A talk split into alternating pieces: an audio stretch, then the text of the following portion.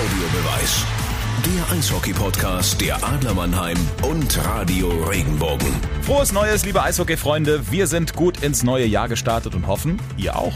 Und wir haben genauso Bock wie noch 2021. Worum geht's in der heutigen Folge? Wir bringen euch mit den Kurzneuigkeiten auf den aktuellen Stand der Szene, sprechen über unseren internen Rekordhelden Matthias Plachter, die Situation unserer Adler aktuell natürlich mit dem Spiel jetzt am Freitag in Ingolstadt.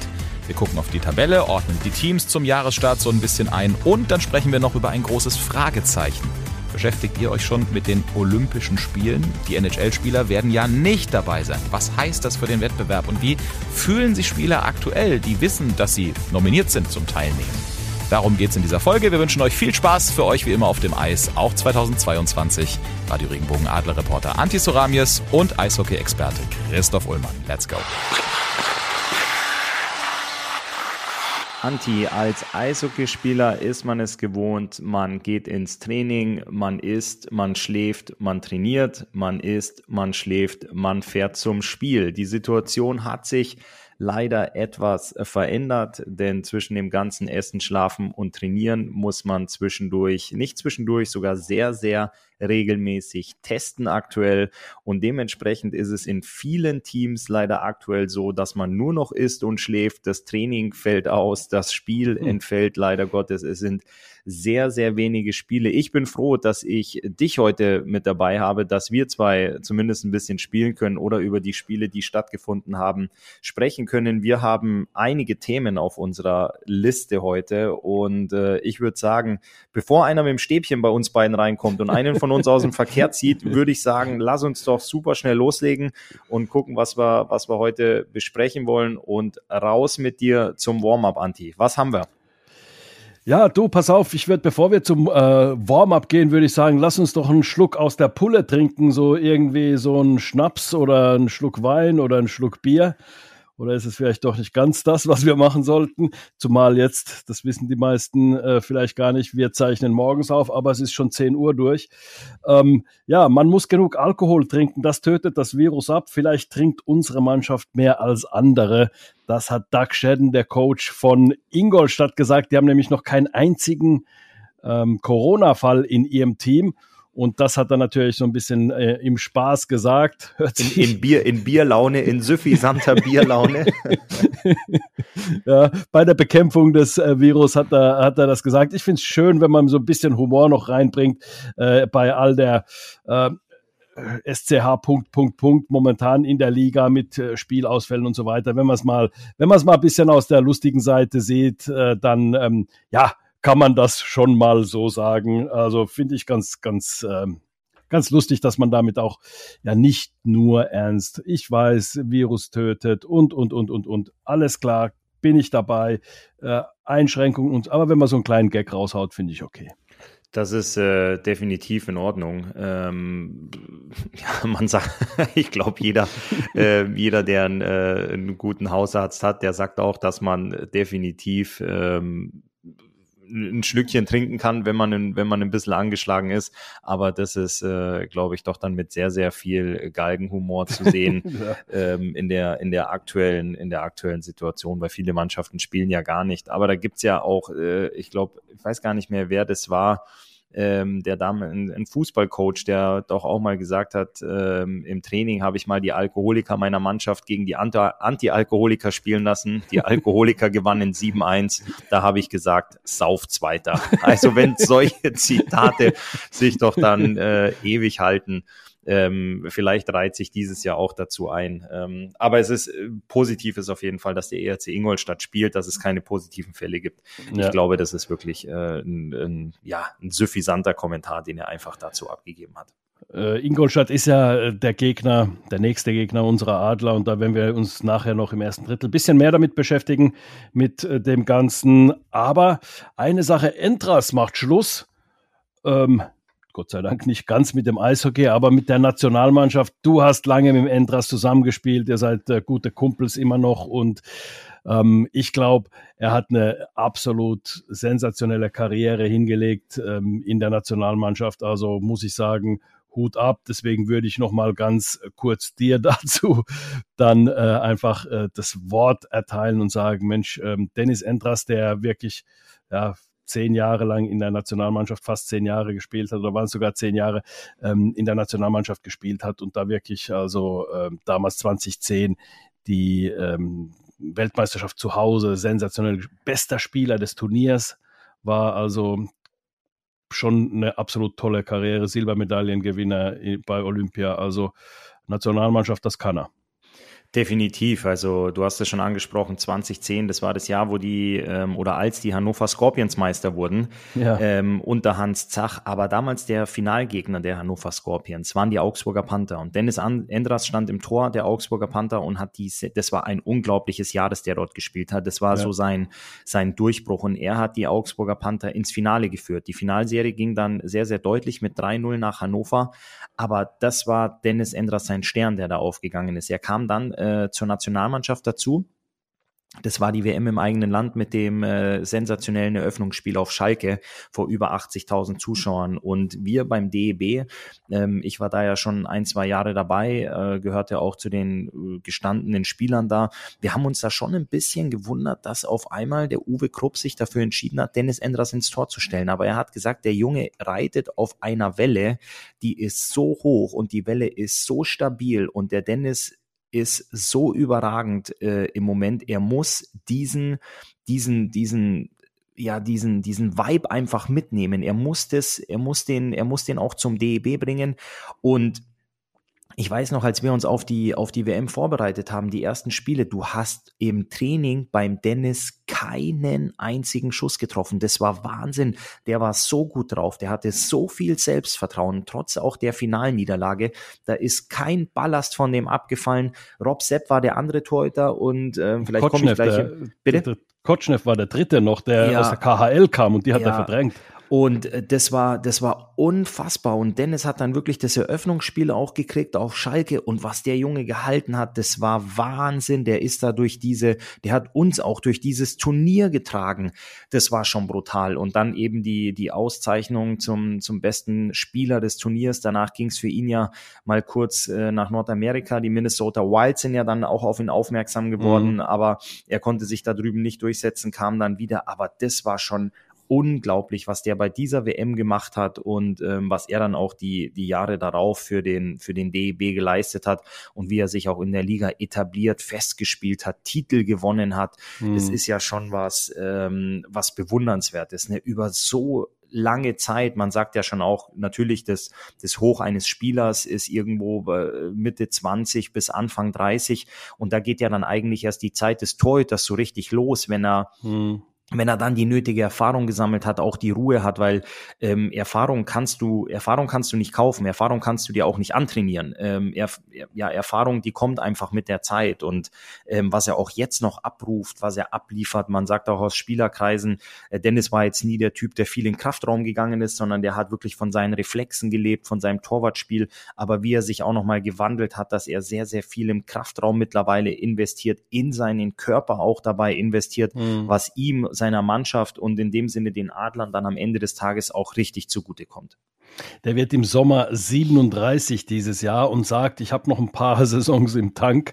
Also von daher muss man, muss man ähm, abwarten, wie lange er das, äh, das noch macht. Aber äh, wirklich, also da kann man nur den Hut ziehen vor der Nationalmannschaftskarriere. Und lass uns bitte warten, bis wir einen Abgesang auf seine komplette Karriere machen. Dem widmen wir dann schon ein ganzes Drittel in unserem, äh, in unserem Podcast auf alle Fälle. Also und da hoffen wir mal, dass er noch äh, lange äh, spielt, weil Du hast gesagt, er hat immer noch wirklich einen Körper eines ähm, Ende 20-Jährigen und äh, wirklich geht sorgsam damit um, lebt sehr gesund und von daher muss man sagen, ähm, hat er zu Recht noch die Hoffnung, dass er vielleicht bis 40 spielt. Ja, aber Anti, wenn der Dennis Endras mal aufhört, Eishockey zu spielen, da sind wir beide beim Fernsehen. Also da machen wir keinen Podcast mehr, da machen wir, da machen wir beide Wetten das. Also das steht fest. Aber lass uns doch mal, lass uns doch mal im Torraum bleiben, lass uns zwischen dem Pfosten bleiben. Philipp Grubauer hat mit den Seattle Kraken ähm, letzte Nacht gegen seine alte Liebe gespielt, gegen die Colorado Avalanche,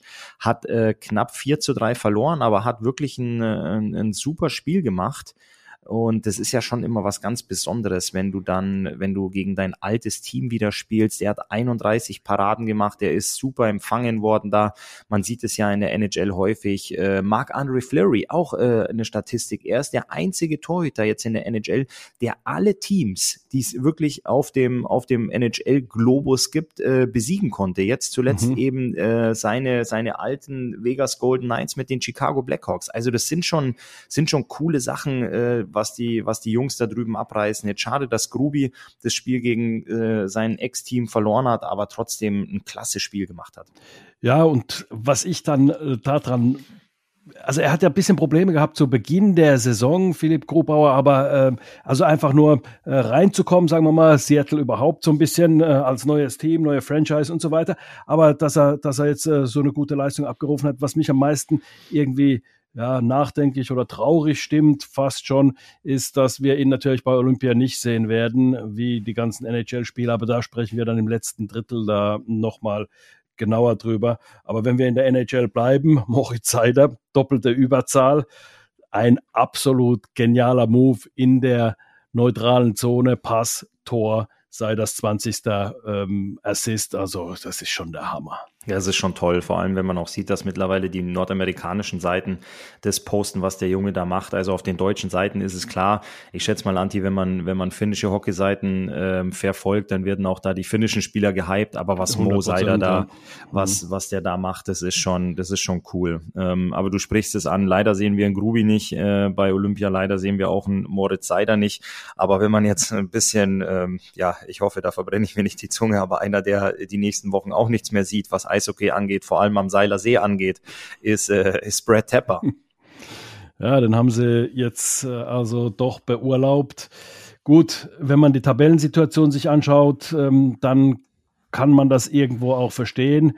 Die Iserlohner sind letzter, haben aber auch fünf Spiele weniger als der Vorletzte. Die Vorletzten sind äh, Schwenninger, äh, Wild Wings und haben einen Punkteschnitt von 1,156 in der Zeit, äh, wo man drüber spricht, dass äh, es eben einen Abstieg gibt, ähm, ist es natürlich sehr gefährlich, auf dem 15. Platz zu sein zu dieser Zeit der Saison. Allerdings ähm, im zweiten Drittel sprechen wir ein kleines bisschen näher dann darüber, äh, was Abstieg, Aufstieg äh, aus der zweiten Liga und so weiter, was da alles äh, gesprochen und besprochen wird und vor allem was unsere Meinung, vor allem interessiert mich deine Meinung dazu, Ole, ähm, dann nochmal, aber Brad Tepper ist tatsächlich nicht mehr Trainer bei den Iserlohn Roosters. Wie es da ganz genau weitergeht, muss man nochmal abwarten.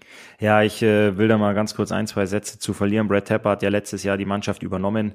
Ähm, und hat dann echt äh, gut performt, beziehungsweise die Roosters ähm, sind ja in der ersten Runde an den Eisbären Berlin gescheitert ähm, in, dem, in den Playoffs. Und ähm, ja, da war ziemlich viel Euphorie mit und um Brad Tepper. Brad Tepper hat ja früher selber für die Roosters gespielt, ist noch gar nicht allzu lange her, war da Publikumsliebling schon als Spieler, ist sehr, sehr gut auch bei den Fans angekommen. Ähm, warum Fans? Ja, in NRW, man erinnert sich, waren ja jetzt bis zuletzt auch noch 5000 Zuschauer erlaubt. Dementsprechend war das Eisstadion am Seilersee auch immer ganz ordentlich gefüllt.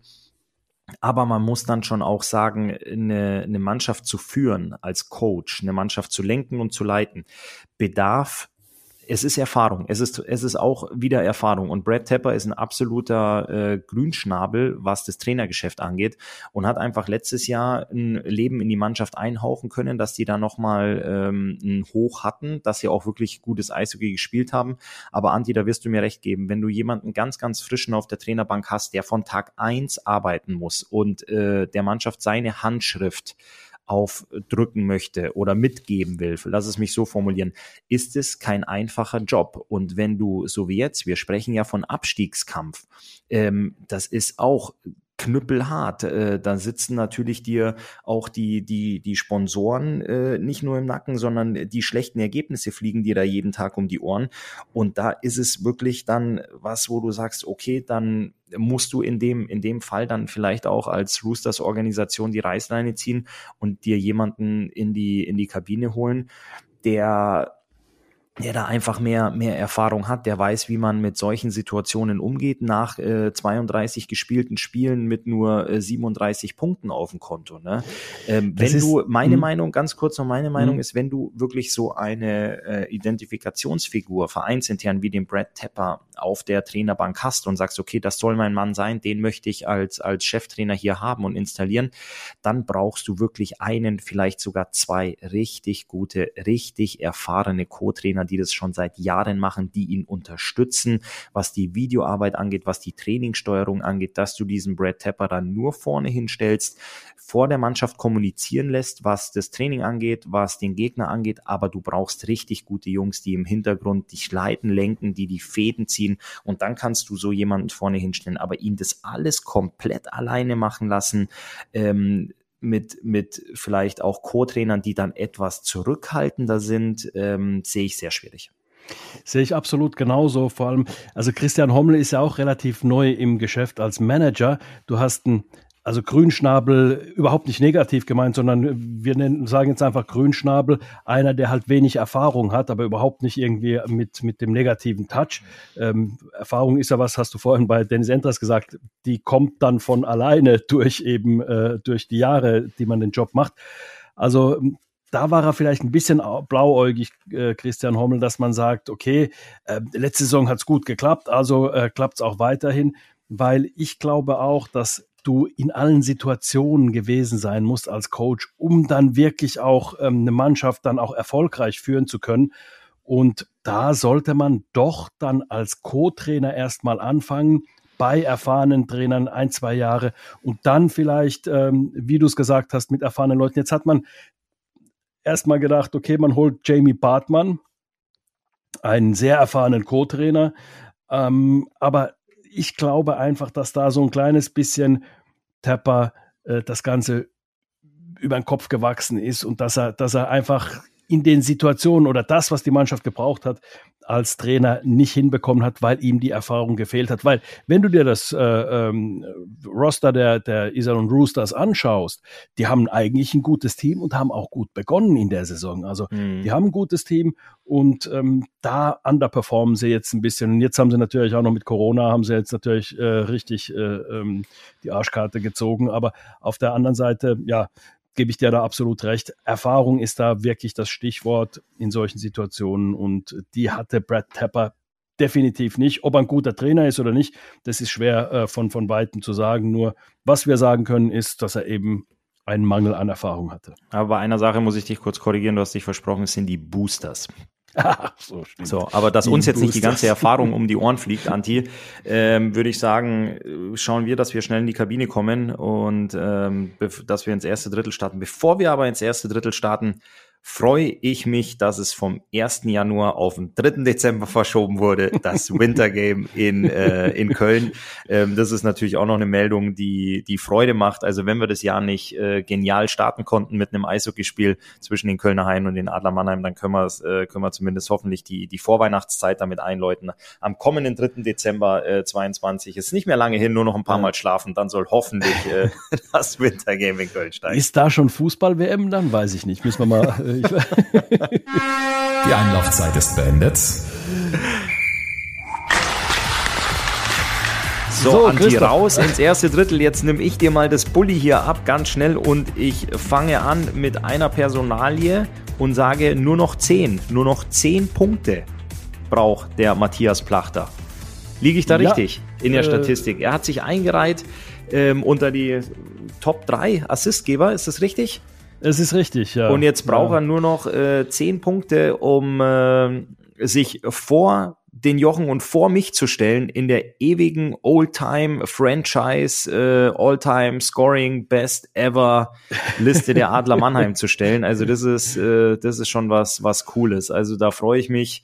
Ähm, ich habe auch gefeiert, dass er dass er zwei Punkte gemacht hat äh, beim Sieg gegen Schwenningen, weil es einfach Spaß macht, Matthias Plachter beim Spielen zuzuschauen, beim Passen zuzuschauen und äh, noch viel mehr beim Schießen zuzuschauen. Das ist schon, das ist schon herausragend. Also sein, sein Schuss ist eine absolute Waffe und überhaupt ist er inzwischen mit so einer Ruhe gesegnet, also schon seit paar Jahren, aber es ist wirklich, also ich kenne ihn ja schon seit Jungadler Zeiten und ähm, er hat sich ständig weiterentwickelt. Man darf ja nicht vergessen, als er bei den Adlern seine ersten Gehversuche gemacht hat, war er dann erstmal in Heilbronn in der zweiten Liga.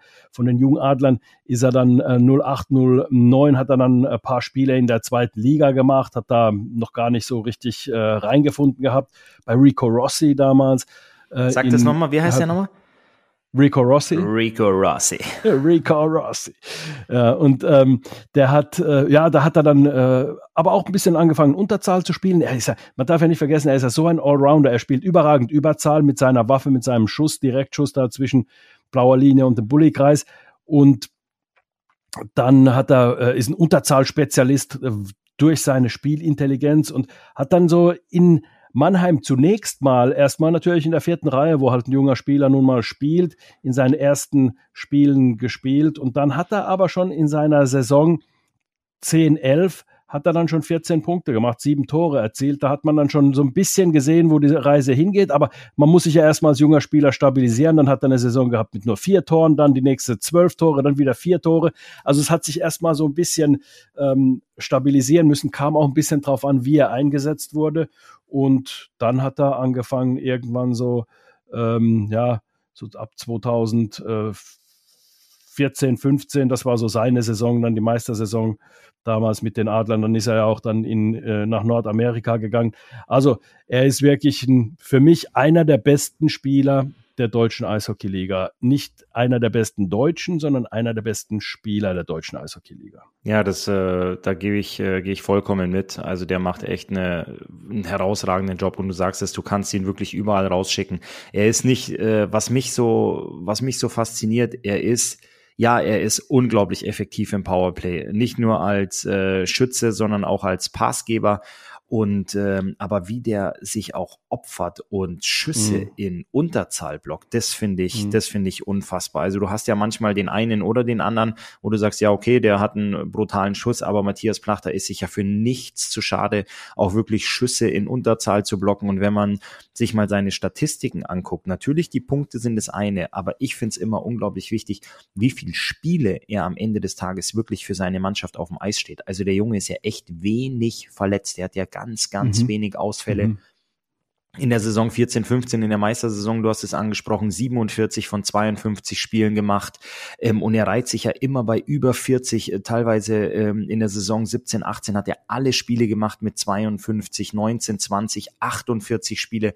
Also das ist ja auch was. Ja, Performen ist das eine, aber B, fit bleiben und dann wirklich ja. jedes Wochenende abzurufen, zu trainieren, zu regenerieren, das ist schon, das finde ich immer heraus. Das finde ich, das finde ich einfach klasse. Das ist gut. Das ist der moderne, der moderne Sportler, der moderne Spieler, weil ähm, es ist ja nicht, dass er irgendwelchen Sachen aus dem Weg gehen würde. Ja, natürlich, er ist keiner, der die Handschuhe fallen lässt und einen Faustkampf sucht, aber ähm, er ist wirklich in, in allen brenzlichen Situationen ist er am Eis zu finden. Definitiv. Und dann muss man auch nur seine Plus-Minus-Statistik anschauen. Diese Saison bei plus 15. Also er ist auch einer, ähm, man darf natürlich jetzt nicht nur einmal äh, eine, eine Saison nehmen, aber man weiß ja auch, dass er, dass er in der Plus-Minus-Statistik immer gut ist. Ah, das liegt daran, weil er offensiv ähm, gut spielt, aber auch defensiv. Und das sind oftmals die Sachen, wo, wo du dann halt gute Offensivspieler hast, die wirklich also ähm, ja Spiele entscheiden können und dann aber in der Plus-Minus-Statistik, also in der Def im defensiven Bereich eigentlich nicht so gut sind und da auch nicht so viel Leidenschaft drin haben. Und Matthias Plachter ist einer, der hat gesagt, der, äh, also bei ihm geht es nicht darum, er äh, liebt es zu gewinnen, sondern er hasst es zu verlieren. Mhm. Und wenn du es verlierst, äh, hast zu verlieren, dann tust du auch alles dafür, dass äh, der Gegner kein Tor schießt. Und das macht er eben auch. Äh, gute Backchecks und, und also wirklich absolut ähm, ein Allround-Spieler, wie man ihn sich nur wünschen kann.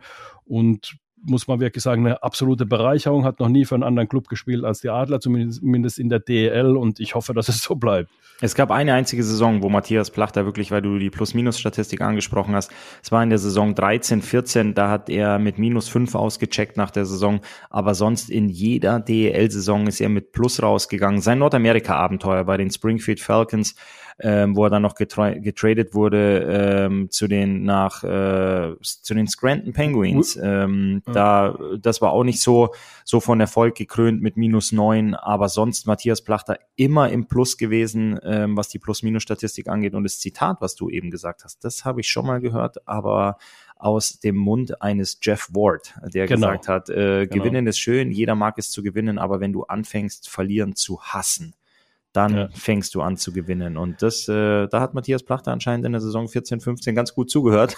Sagt ganz er, gut das sagt er auch. Also, Oder er, er hat äh, mhm. absolut verinnerlicht. Ne? Ja, ja. Also das sagt er auch. Das sagt er, dass er das von, von äh, Jeff Ward hatte ihm die Frage gestellt. Was für ein Typ bist du denn? Bist, äh, liebst du es zu gewinnen oder hast du es zu verlieren? Und dann hat er angefangen, sich darüber Gedanken zu machen und ist auf den Trichter gekommen, ich hasse es zu verlieren. Und äh, entsprechend hat er da mit Sicherheit nicht nur äh, deswegen, aber, aber mit Sicherheit so ein bisschen sich neu, neu orientiert und auch seine Spielweise angepasst, weil ich finde, er ist damals in der Saison mit Jeff Ward, damals 14, 15, nochmal noch mal kompakter geworden als Spieler, noch mal ein größeres Paket gewesen als Spieler, fand ich. Also seit der Zeit so. Ähm, und deswegen ist er auch dann nach Nordamerika für ein Jahr gegangen und hat dann da dann ähm, seine Erfahrung gemacht und ist zum Schluss gekommen, dann doch wieder nach Deutschland zu kommen. Und von daher, also wirklich, er hat eine tolle Karriere, zweimal deutscher Meister, einmal Olympia ähm. Also von daher, er hat auch noch ein bisschen was vor sich. Er ist 30, wird dieses Jahr im Mai 31, also hat schon noch das eine oder andere Jahr im Tank. Definitiv, auf jeden Fall. Aber lass uns mal ähm, auf die Adler in, in, der Liga, in der Liga gucken. Ähm, wir durften jetzt das zweite Mal nach Silvester spielen. Der tolle Auswärtssieg in Köln mit vier Powerplay-Treffern beim 5-1-Sieg mhm. und jetzt der 4-3-Erfolg äh, gegen Schwenningen mit einem okay ersten Drittel, würde ich sagen. Man hat das Spiel dominiert, man ging mit 1-1 in die Drittelpause, man hat drei Schüsse der Wild Wings zugelassen, hat dabei einen Gegentreffer kassiert und mhm. dann einem fulminanten zweiten Drittel, wo man sich ein komfortables 4-1 rausspielt, äh, Schwenningen dann aber nochmal zurückkommen lässt. Am Ende des Tages äh, gehst du mit drei Punkten nach Hause, wisch dir den Mund ab, bist zufrieden oder hast du ähm, da Einwände, Anti? Ich denke, man muss zufrieden sein. Ich sag dir warum. Schwenningen war ein bisschen eine Mannschaft der Stunde. Die hatten fünf Spiele gewonnen, 14 äh, aus 15 möglichen Punkten geholt, haben also ganz gut performt äh, in der letzten Zeit und die Adler waren ein bisschen aus dem Rhythmus. Du trainierst natürlich auch ein bisschen mit dem Fokus, das nächste Spiel zu haben. Nach dem Köln-Spiel äh, sollte es ja dann, das war sonntags, sollte es dann ähm, dienstags schon weitergehen und freitags, also dienstags äh, nach Nürnberg, dann freitags nach Iserlohn. Und ähm, das Nürnberg-Spiel wurde wegen einer Booster-Aktion eben bei den Adlern dann abgesagt, ähm, weil man einfach gesagt hat, okay, man muss sich bestmöglich dann eben schützen. Und dann kann man natürlich nicht spielen. Montags war die äh, Booster-Aktion, dienstags wäre das Spiel gewesen, hat man dann verschoben, hat sich mit den Nürnbergern besprochen. Das läuft offensichtlich ganz gut in der Liga, gerade dass man solche Sachen dann absprechen kann. Und dann die Roosters mussten dann eben in Quarantäne. Das heißt also, du kommst so ein bisschen aus dem Rhythmus. Sonntags hast du dann dein Heimspiel und gewinnst nach einer ordentlichen Leistung, alles in allem eine ordentliche Leistung. Also deswegen sage ich, man kann zufrieden sein.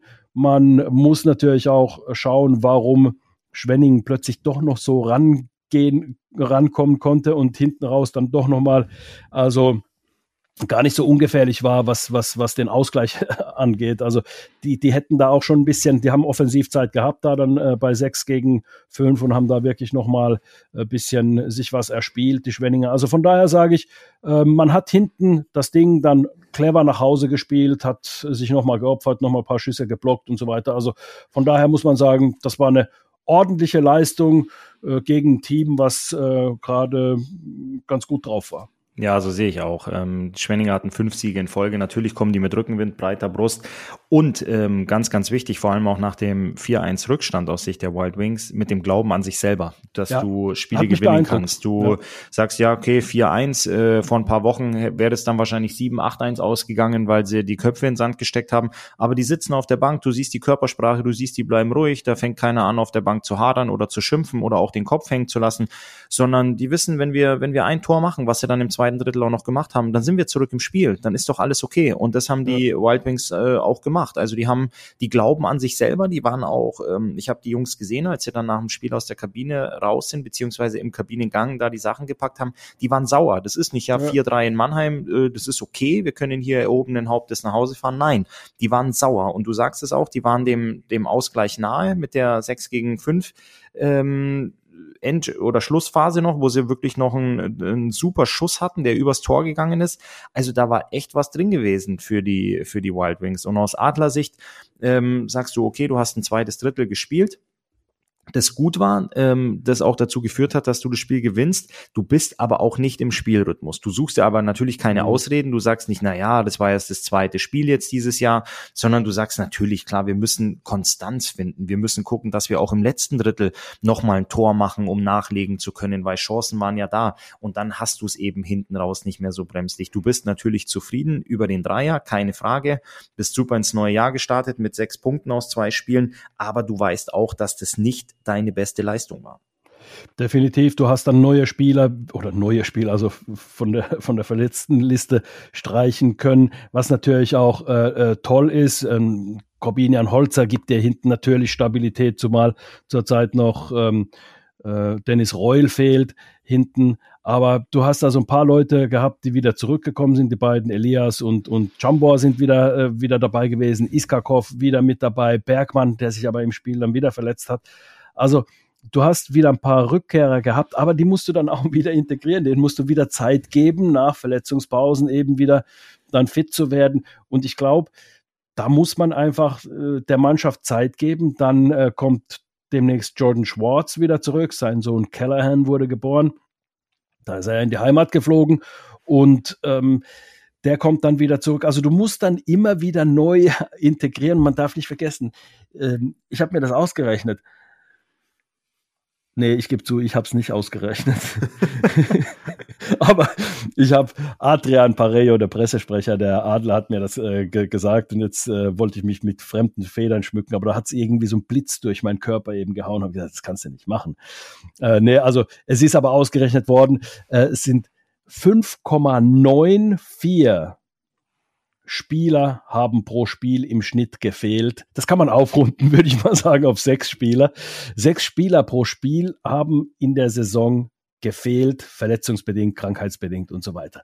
Und das sind zwei Sturmreihen. Das ist schon ein absoluter Hammer. Und es war ja nicht immer so, dass nur jetzt, sagen wir mal, der, der vierte Sturm dir gefehlt hat, sondern es waren äh, äh, Spieler dabei, eben wie äh, ob es ein Team Wohlgemut war, der ein paar Spiele gefehlt hat, ein Schwarz jetzt, ein Eisenschmied, ein Kremmer, also ähm, Desjardins fehlt jetzt gerade, äh, Wolf hat gefehlt, äh, äh, Rendulic ist weg. Das sind alles Spieler, die, sag mir mal einen Club, der sagen wird, no, nee, den brauchen wir nicht von diesen Spielern. Also von daher, das ist schon äh, absoluter Hammer, dass die, mit was die Adler da zu dealen haben, äh, äh was, was, was Verletzte angeht. Ja, das haben sie beim, äh, beim Fernsehen auch gesagt, dass äh, den Adlern bis auf Nigel Dawes ähm, im Schnitt jeder Spieler bisher elf Spiele gefehlt hat. Und das ist Nigel schon. Dawes ist der Dauerbrenner, der Nigel älteste. Dawes ist der Dauerbrenner, aber sonst äh, hat jeder Spieler im Schnitt, ob äh, Corona oder verletzungsbedingt, elf Spiele gefehlt. Und das ist schon, das ist eine Menge Holz. Ähm, ich habe es aber dann auch bei Magenta gesagt, da muss man aber auch wirklich dann die Mannschaft loben, ähm, aber auch das, das äh, Trainergespann loben, dass die, das ist natürlich eine ganz große Thematik. Ähm, im, im Trainerbüro, wen lässt du zusammen spielen und dass sie dann wirklich immer Kombinationen finden, Jungs zusammenstellen, die dann harmonieren können, die dann auch äh, am Ende des Tages ähm, rausgehen und für dich Spiele gewinnen oder für die Mannschaft Spiele gewinnen. Die Adler sind Zweiter und wenn du solche äh, Personalprobleme in Anführungsstrichen hast, aber trotzdem ähm, auf Platz zwei der Tabelle stehst und deine Spiele gewinnst, ähm, dann ist es schon, würde ich sagen, sehr, sehr, also nicht nur erwähnenswert, sondern auch lobenswert. Ah, definitiv. Und jetzt geht es am äh, Freitag nach Ingolstadt. Und das ist ein Team, das hatten wir im Warm-up schon gesagt, die haben kaum Verletzte. Alkohol Wayne im Simpson, Kabinenkühlschrank. Alkohol im Kabinenkühlschrank. Die haben noch einen zweiten Kabinenkühlschrank, ähm, weil es nicht ganz gereicht hat, war nicht groß genug offensichtlich, äh, wenn es nach Doug äh, Sheddens Worten zumindest geht. Ja, dann hast du ähm, Wayne Simpson hat jetzt im letzten Spiel gefehlt. Das ist äh, der Topscorer dort, der Topspieler. Als Stürmer hat er über 20 Minuten, manchmal 25 Minuten in einem Spiel Eiszeit. Also wirklich, der spielt auch alle Situationen. Der, da ist ein Fragezeichen dahinter. Also, aber die äh, spielen ständig mit der vollen Kapelle. Und deswegen ist es auch nicht verwunderlich, dass die ähm, nach einem missglückten Start, sage ich mal, äh, oder Problemen im Start jetzt auch Tabellensechster sind und durchaus ein ernstzunehmender Gegner für die Adler sind. Also von daher wird es mal, äh, glaube ich, ein gutes Eishockeyspiel werden. Wie gut du immer über die Ingolstädter informiert bist, Anti. Man könnte fast sagen, du kennst da jemanden im Team. Aber mhm. jetzt müssen wir mal ein bisschen, du hast gesagt, äh, Simpson spielt 25 Minuten teilweise pro Spiel. Wir sind mhm. auch schon ziemlich lange auf Sendung immer noch im ersten Drittel. Jetzt lass uns mal schnell in die Kabine und dann ähm, etwas rasanter durch Drittel 2 und durch Drittel 3 fliegen, ohne vom Gaspedal zu gehen. Ähm, aber auf jeden Fall brauche ich da eine kurze Verschnaufspause.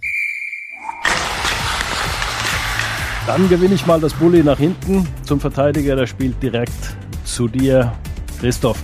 Lage der Liga, die Eisbären, ähm, immer noch das, Spiel, äh, das Team der Stunde, obwohl ähm, auch mal die verlieren können. Ja, nach zwölf Spielen, nach zwölf Spielen, äh, in denen sie in Folge gepunktet haben, von den zwölf haben sie neun gewonnen. Ähm, und jetzt haben sie zu Hause verloren gegen äh, die Nürnberg Ice Tigers, äh, die für mich aber auch ein absolutes Team der Stunde sind. Die machen einen super Job. Wir hatten es ja letzte Saison thematisiert mit Frank Fischöder, dann die, die Trennung von Frank Fischöder, der, der neue Coach. Und ähm, das ist für mich so ein bisschen äh, die Eisbären. Keiner spricht über die Eisbären. Jeder spricht natürlich immer, äh, so wie wir das natürlich auch tun, über die Adler. Viele sprechen über München, was da los ist, mhm. über Köln, über die DEG. Dann guckt man runter, wow, Bietigheim, was machen die? Oh mein Gott, Iserlohn ist letzter, Schwenningen kommt da hinten mhm. nicht raus. Ähm, irgendwo äh, brennt immer irgendwo was in, in Krefeld, äh, da ist immer ein kleines Strohfeuer. Aber die Eisbären, da spricht keiner drüber. Die gehen einfach immer raus, gewinnen ihre Spiele, holen ihre Punkte, stehen auf Platz eins es ist auch der Meister, das darf man nicht vergessen. Ja, also ähm, trotz alledem, die sind so ein bisschen unterm Radar gewesen, weil sich also viel eben auf München, auf die Krise in München auch äh, fokussiert hat. Die sind nur noch Fünfter, haben ihren zweiten Corona-Fall beziehungsweise Corona-Periode im Team äh, mit infizierten Spielern. Also das ist ähm, schon was, was, was man so im Blick hat. Die Eisbären haben nach einem durchwachsenen Start zunächst mal, also die haben ja auswärts alles gewonnen, zu Hause alles verloren. Ähm, haben sich da stabilisiert, haben einen Punkteschnitt von 2,028, äh, haben die meisten Spiele gewonnen von allen Teams und stehen auch zu Recht dort. Die spielen gutes Eishockey, muss man sagen, haben ein gutes Team, haben sich stabilisiert. Also die sind schon irgendwo äh, zu Recht da oben und haben auch was Corona angeht, ähm, nicht so ganz die äh, ganz üblen Geschichten gehabt, wie München jetzt zum Beispiel, muss man sagen. Ja, auf jeden Fall. Da wird, äh, ich finde auch, dass es sehr, sehr, sehr, sehr ruhig ist, dass da gar kein großer Hype ist. Also medial nicht, Social Media technisch nicht. Ähm, die gewinnen Spiele auch teilweise knapp. Da ist dann oft noch ein Empty Netter dabei. Ähm, aber sie gewinnen sie. Du hast da, ähm, wir hatten, du hast eben München angesprochen. Wir müssen da kurz am, eine Randnotiz. München hat ja auch noch mal auf der Torhüter-Position nachgelegt. Ja. Ähm, so Sachen kriegst du aus Berlin gar nicht mit. Also da spielt ein Niederberger natürlich sehr solide. Wenn mal ein Anschitschka spielt, ähm, wird da auch kein großes Fass aufgemacht. Ähm, so ein bisschen am, am Rande kriegt man jetzt mit in Berlin, was macht ein Leo Pföderl, der ja letztes Jahr äh, das Championship Game Winning Goal geschossen hat oder das Championship Winning Goal. Aber es ist sehr, sehr ruhig. Also es ist, ja, äh, Berlin spielt, wenn so, so ein Konferenzspieltag ist oder auch am, am Sonntag sagt jeder, ach, guck mal hier, die Eisbären, ja, okay, gewonnen, Haken dahinter, was waren die anderen Spiele so? Genau. Also ja. das ist ähm, aber auch was, was du was du kreieren kannst. Das ist eine Stimmung, die du, die du schaffen kannst. Entweder du bist ein ziemlich ähm, aufbrausendes Team, das viel, viel Hype um, um jegliches Thema macht, oder du bist ein Team und eine Organisation, die sagt, nee, wir konzentrieren uns aufs Sportliche. Es ist ja sowieso ruhig in den Stadien, dann halten wir es drumherum auch ruhig und gucken, dass wir uns einfach auf uns äh, konzentrieren. Ja, und das, deswegen, das sind alles die, die Faktoren oder alles die Zutaten, die ein gewinnendes, ein äh, Spitzenteam hat. Wenig Theater, äh, das Ganze auf dem Eis äh, bitte dann austragen und das machen sie und deswegen muss ich sagen, Hut ab vor der Leistung von, von Berlin, überhaupt keine Frage. Und das, äh, die musste erstmal schlagen, sagen wir es mal so. Die sind jetzt, die haben so ein bisschen den äh, Standard gesetzt bei den Grizzlies Wolfsburg. Die sind Dritter momentan. Hm, die sind punktgleich mit unseren Adlern, genau gleich viele ähm, Punkte pro Spiel mit 1,857, genauso wie unsere Adler auf Platz 2. Allerdings haben die zwei Siege weniger, also zwei direkte Siege weniger, also zwei Dreier weniger. Deswegen sind die Dritter und unsere Adler sind Zweiter. Also die Wolfsburger haben da auch einen sehr soliden Job gemacht. Da gebe ich dir recht. Um, äh, Anti, ich muss jetzt ein bisschen schmunzeln, mir kommt gerade was in den Kopf, aber ich weiß ja, dass du redegewandt und dass du äh, spontan bist. Ähm, ich gehe mal kurz mit dir die Tabelle durch, bevor wir äh, uns da jetzt irgendwo nur an der Spitze bei den Eisbären verrennen ähm, und irgendjemand auslassen. Ich nenne dir ein Team und du sagst nur ein einziges Wort dazu, zur momentanen Situation und zum momentanen Tabellenstand. Bist du bereit? Ja. Grizzlies Wolfsburg. Solide. Bremerhaven. Äh, sehr solide. Sehr solide. Da hätte ich jetzt Slowenien geantwortet. Red Bull München. Problembehaftet. Ingolstadt. Im Soll. Hätte ich Soramis gesagt. Nürnberg Ice Tigers. Überraschend. Straubing. Wo sie sein sollen. Köln. Zunächst überperformt. Straubing Tigers, wo sie sein sollen, notiere ich als ein Wort. Ich habe es mitgeschrieben. Die schreibt DEG. Man das, nicht zusammen. das schreibt man zusammen, definitiv. Die DEG. Äh, muss sich fangen. Die Steelers. Sensationell. Augsburg. Stabil. Die Pinguine aus Krefeld. Äh, leiser geworden. Schwenningen. Enttäuschend. Die Roosters. Da wird's Zeit. Da wird's Zeit. ja, ich glaube, dann haben wir, da haben wir, glaube ich, die Tabelle ganz gut zusammengefasst, Anti. ähm, auch die, die Situation der Liga, da wird's Zeit. Das, äh, das finde ich gut. Und wenn es in Krefeld ruhig wird, ist es, glaube ich, auch nichts Negatives. Ja. Ähm, ja, Aber, aber wenn, wenn wir uns das angucken, also wir hatten, äh, ich vergleiche das immer ein bisschen mit- damit, was wir, was wir zu Beginn der Saison gesagt haben. Köln, Düsseldorf haben wir in diesen ähm, sieben bis zehn vermutet. Ja, Mhm. Bietigheim als letzter, die sind Elfter, die haben sogar gar nicht so, die sind gar nicht so weit weg vom, äh, äh, von den äh, Düsseldorfern. Die haben 45 Punkte, Düsseldorf hat 49 Punkte, aber die Bietigheimer haben ein Spiel weniger. Wenn sie das gewinnen, dann haben sie nur noch einen Punkt weniger äh, als Düsseldorf zum Platz 10. Also die sind, wenn man von der Mannschaft der Stunde spricht, dann muss man auch Bietigheim mit reinnehmen. Die Schwenninger, die, das sind ja wirklich arme Säue, muss man sagen. Also die, die gewinnen fünf Spiele in Folge, holen 15, äh, 14 aus 15 möglichen Punkten, aber alle anderen spielen gegen sie und du bleibst Vorletzter. Wahnsinn, oder? Aber da äh, bleibe ich dabei. Das ist ein Aufwärtstrend. Das ist was, was in der Kabine gut tut. Das ist was, was dem Selbstvertrauen gut tut. Der, der Glaube ans Team, an die Mannschaft wächst. Und ähm, Schwenningen hat auch einen überragenden Torhüter. Also, aber wie die Iserlohn Roosters auch, die, die gehören da unten nicht rein. Ich für, für meine Person wünsche aber auch niemanden die, die Position da unten 13, 14, 15, ähm, weil das alles tolle DEL-Standorte sind und ähm, ich bin ich bin gespannt, was äh, ja gute 20, ein bisschen mehr als 20 Spiele haben wir noch, was da passiert und ähm, ich bin mir aber sicher, dass sich da unten sicherlich noch was tun kann. Ich will nicht sagen, es wird sich, aber es kann sich auf jeden Fall noch was tun, wenn Mannschaften sich fangen, zurück in die Spur finden. Und ähm, dann würde ich sagen, äh, schauen wir mal, lassen wir uns mal überraschen und ähm, ja, gucken wir mal, wie am Ende des Tages dann abgerechnet wird. Ja, und, und hoffen natürlich dann auch, dass diese, äh, dieser Corona-Wahnsinn einfach äh, endet und, und dass man wieder ganz normal Eishockey spielen kann. Äh, und na natürlich mit Zuschauen, aber das ist nochmal, noch ein bisschen weiter weg. Aber erstmal, dass überhaupt, dass die Teams dann überhaupt spielfähig bleiben. Das ist das, was mich wirklich am meisten stört. Du hast Düsseldorf mit 37 Spielen, Iserlohn mit 32 Spielen oder beziehungsweise Augsburg mit 31 Spielen. Ja, also das sind sechs Spiele Unterschied. Ah, ich sehe gerade, die Kölner haben sogar 39 Spiele und Augsburg 31 Spiele. Also das ist schon, das ist schon heftig. Das sind acht Spiele Unterschied. Also das ist, boah. Das sind 24 ähm, da, Punkte, ne? Ja. Also, aber gucken wir, dass wir spielfähig bleiben, Anti, deswegen mal schnell in die Kabine und dann äh, würde ich sagen, begeben wir uns im letzten Drittel mal kurz auf internationales Eis. Ja, wir haben es im Warm-up gesagt, Christoph Grubauer wird nicht mit dabei sein, nicht nur Grubauer, Seider, Dreiseitel, wie sie alle heißen werden nicht mit dabei sein, sind ja auch ein, ist ja auch ein Marc Michaelis noch in Nordamerika. Also äh, die Nordamerika-Fraktion ist ja relativ äh, groß.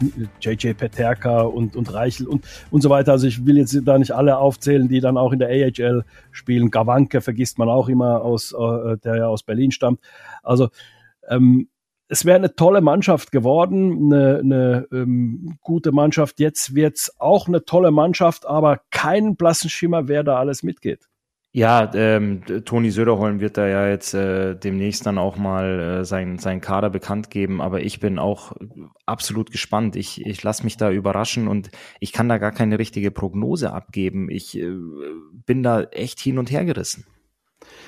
Ich auch. Und zwar, da gibt's ja mehrere, mehrere Ansichtsweisen. Also die NHL sagt, nee, es ist uns zu gefährlich mit Quarantäne, mit, mit Ansteckungen und so weiter. Da weiß man nicht ganz genau, was da ist. Sollen doch die aus Europa das Ganze machen. Da hat ein schwedischer Spieler irgendwo auch nachvollziehbar, irgendwo auch äh, zu Recht gesagt, äh, Markus Nygren, der spielt in Davos, ein Schwede, der sagt, ja, ja, dann schickt doch die Loser aus Europa. Ja, also äh, so ein bisschen so, äh, hey, äh, wir sind auch Eishockey-Profis, wir müssen auch in Quarantäne, wir müssen auch uns der, des, dem Risiko aussetzen, eine Infektion zu bekommen und dann dort nicht abreisen zu können, in Quarantäne sein, irgendwo in einem Quarantänehotel. Also uns geht's da ganz genauso. Und in Klammern sage ich jetzt dazu, wir verdienen auch deutlich weniger als ihr da drüben. Also für uns ist der Verlust natürlich deutlich höher als für euch. Also da muss man auch diese Seite auf alle Fälle sehen und da muss ich, muss ich durchaus sagen, also ähm, Magnus Nygren hat da recht und ähm, deswegen wird da auch irgendwo diskutiert, spielt man überhaupt das Turnier oder nicht, aber das liegt ja nicht an den einzelnen Verbänden, sondern das liegt am IOC. Ähm, und natürlich am Weltverband und die entscheiden, ob gespielt wird oder nicht. Aber das ist schon irgendwo eine sehr, sehr undurchsichtige Lage momentan. Ja, die ähm, großen und wichtigen Eishockeyköpfe treffen sich ja am äh, Donnerstag. Ähm, von den ähm, von den ganzen führenden Hast Nationen, du eine Einladung gekriegt? Äh, nee. Große Eishockeyköpfe. Nein, aber ich weiß, dass äh, heute im Mannheimer Morgen war ein Artikel gestanden, dass um ähm, ja, dass da ge gesprochen wird, getagt wird, ähm, was was man macht, weil natürlich viele Spiele abgesagt werden. Es wurden ja NHL-Spiele verlegt. In Deutschland kennen wir ja die Situation und ähm, natürlich bestehen aber auch Verträge, stand in dem Artikel, dass ähm, Spieler für internationale Turniere abgestellt werden und ähm, der, der Eishockey-Weltverband kann ähm, das olympische Eishockey-Turnier nicht absagen. Ähm, am Ende des Tages, wenn der IOC sagt, Eishockey wird gespielt, äh, dann müssen irgendwelche Mannschaften letztendlich auflaufen. Dann ist es den Spielern überlassen, ob sie dahin wollen ähm, oder nicht, ob sie hinfahren werden oder nicht. Aber es ist schon ein sehr, sehr heikles Thema, muss ich ganz ehrlich sagen. Also ich habe überhaupt kein Echo aus irgendwelchen Kabinen, ähm, mhm. was die Jungs da sagen, was sie machen, was sie wollen. Ähm, aber du hast es auch eben angesprochen, Quarantäneregel, ähm, dann die ganzen Spiele absagen. Man, man kennt es aus Iserlohn, jetzt aus München, aus Wolfsburg, ähm, aus Bietigheim, dass da einfach Spiele ausfallen und du setzt dich natürlich einem Risiko aus. Und äh, ich für mich persönlich, ich habe nie Olympia gespielt. Ich habe keine Silbermedaille im Schrank von, äh, von Pyeongchang es war auch immer ein ganz großer Traum von mir, Olympia zu spielen, aber Hand aufs Herz, es ist ja nicht das Olympia, was man, was man kennt, was man aus Pyeongchang oder aus Vancouver kennt, dass du sagst, du gehst dann mal einen Skiabfahrtslauf angucken oder du guckst dir ein, ein Rodeln oder Bobfahren oder Skispringen oder irgendwas an, setzt dich danach mal ins deutsche Haus, lernst andere Athleten kennen. Das ist es ja nicht. Du hast, äh, du sitzt wahrscheinlich den ganzen Tag über in deinem Zimmer, bist isoliert, bist in einer ständigen Testung und äh, guckst, dass du nur irgendwie gesund bleibst um spielen zu können. Und für mich jetzt irgendwie der größte Testlauf, der da in die Hose gegangen ist, ist die U20-Weltmeisterschaft ja, genau. in, in Edmonton, wo einige Jungs, ähm, einer musste ja gar drüben bleiben in Quarantäne, konnte mit der Mannschaft gar nicht zurückfliegen. Ich spreche jetzt nur vom deutschen Team und einige mhm. sind danach auch noch positiv getestet worden nach der Landung.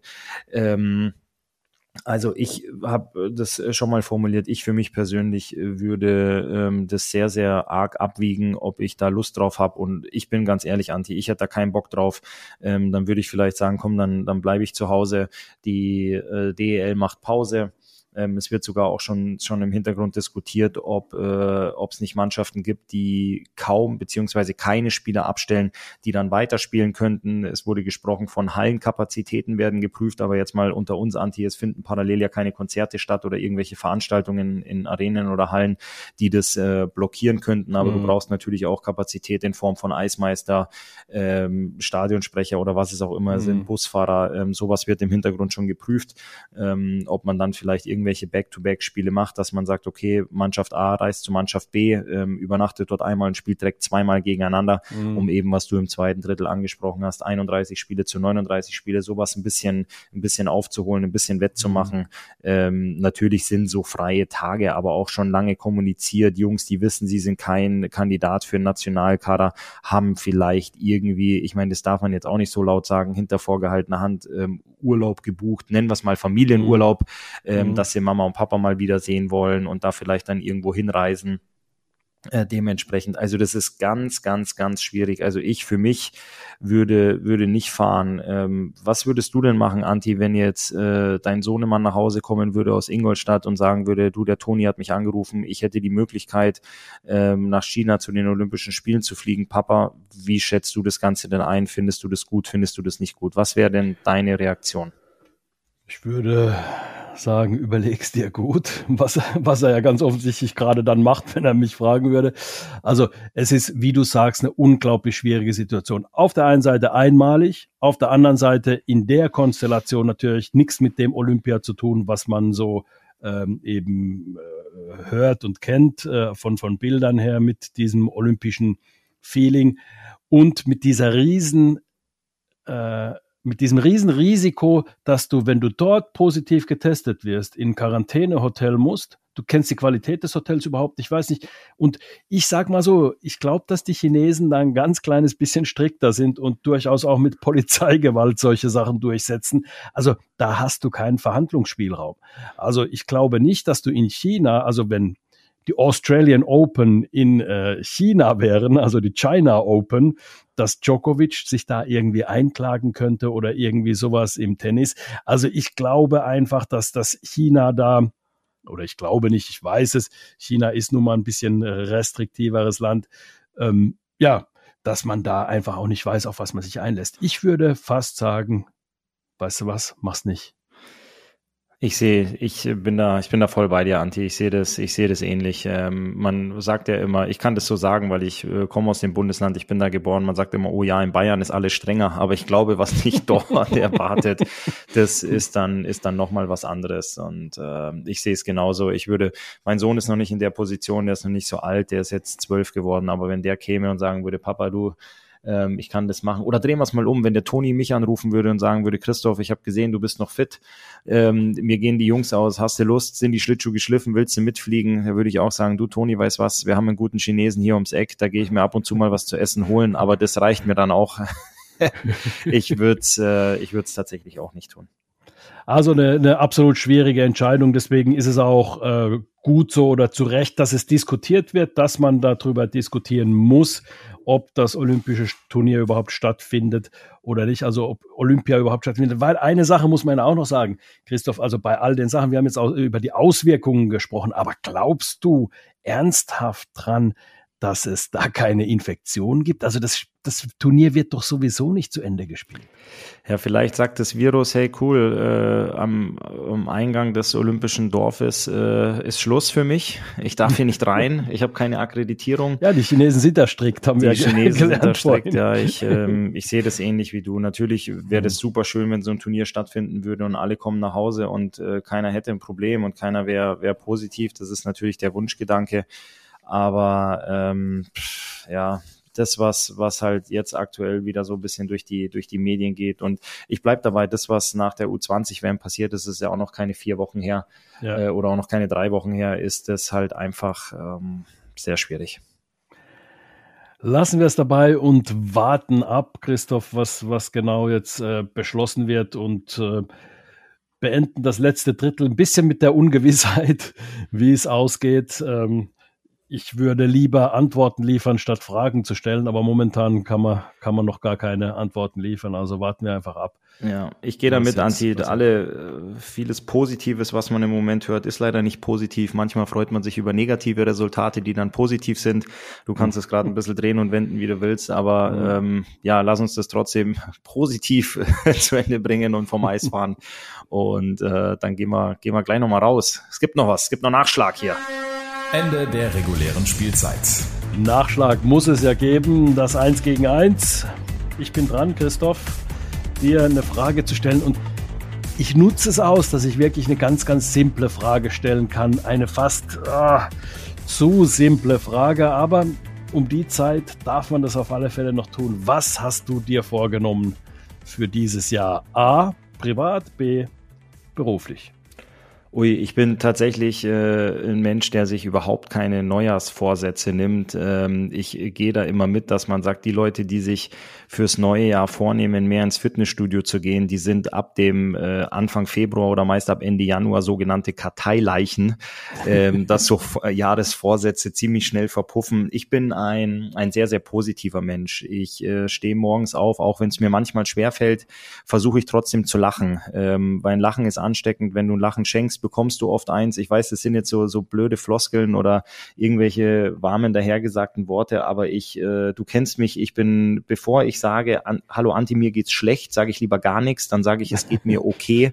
Ähm, so versuche ich durchs Leben zu gehen und ähm, ich möchte einfach weiterhin, ich möchte, ich möchte positiv bleiben. Ich möchte ähm, mehr lachen, mir auch mehr Zeit für mich nehmen, weil ich weiß, wenn ich mehr, mehr Zeit in mich investiere, dann ähm, bin ich auch, bin ich auch gut drauf und kann dann noch mehr davon weitergeben beziehungsweise abgeben. Vor allem denke ich da privat und persönlich an meine, an meine Familie und ich möchte fit bleiben. Also ähm, ich weiß, die, die Badesaison, die, die kommt wieder und äh, ich bin früher immer sehr strahlend durch den Kraftraum gelaufen und habe gesagt, Jungs, der, der, die Badefigur oder die Freibadfigur entsteht nicht im Sommer, sondern die Freibadfigur wird im Winter gemacht und äh, dementsprechend, ich habe zuletzt sogar meine Badehose aus dem Schrank geholt, weil wir mit der Familie im Rolantica im Europapark waren und habe dann zur Badehose gesagt, als ich sie weggepackt habe, wir zwei sehen uns in ein paar Monaten wieder und du passt mir dann immer noch. Also das ist so ein bisschen der der private, der private Vorsatz. Und äh, beruflich bin ich da gar nicht so weit weg. Ähm, ich habe das ja schon mal erzählt. Ich arbeite im Eishockey-Geschäft. Ich mache ja nicht nur ähm, als Experte für Magenta was im Eishockey, sondern leite ja auch äh, in der Sportmanagement-Agentur die Abteilung Eishockey. Und Eishockey ist nicht von 8 bis 17 Uhr. Und Eishockey ist nicht von Montag bis Freitag, sondern Eishockey ist ja dann, wenn der Spieler ein Problem hat oder der Verein äh, jemanden braucht und dann ist es auch mal Freitagabend oder auch lange bis in den, äh, in den Sonntag rein, bis spät abends.